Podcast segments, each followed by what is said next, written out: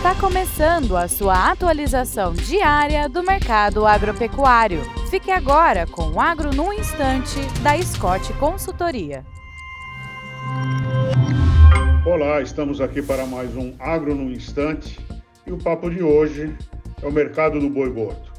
E o que chama atenção no mercado do boi gordo nesses últimos dias de julho é a queda da cotação do boi. A cotação do boi caiu entre 4% e 5% do seu valor e diante de, um, de uma expectativa justamente contrária. No começo de julho, a cotação da arroba do boi gordo vinha se recuperando.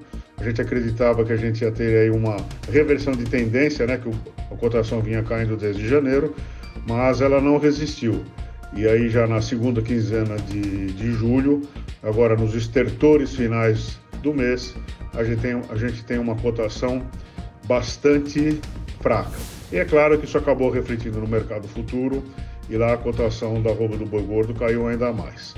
Mas é bom lembrar que há 15 dias a cotação no mercado futuro estava com os preços muito elevados, permitindo até margem de eh, de segurança para confinadores. Hoje isso não é mais possível.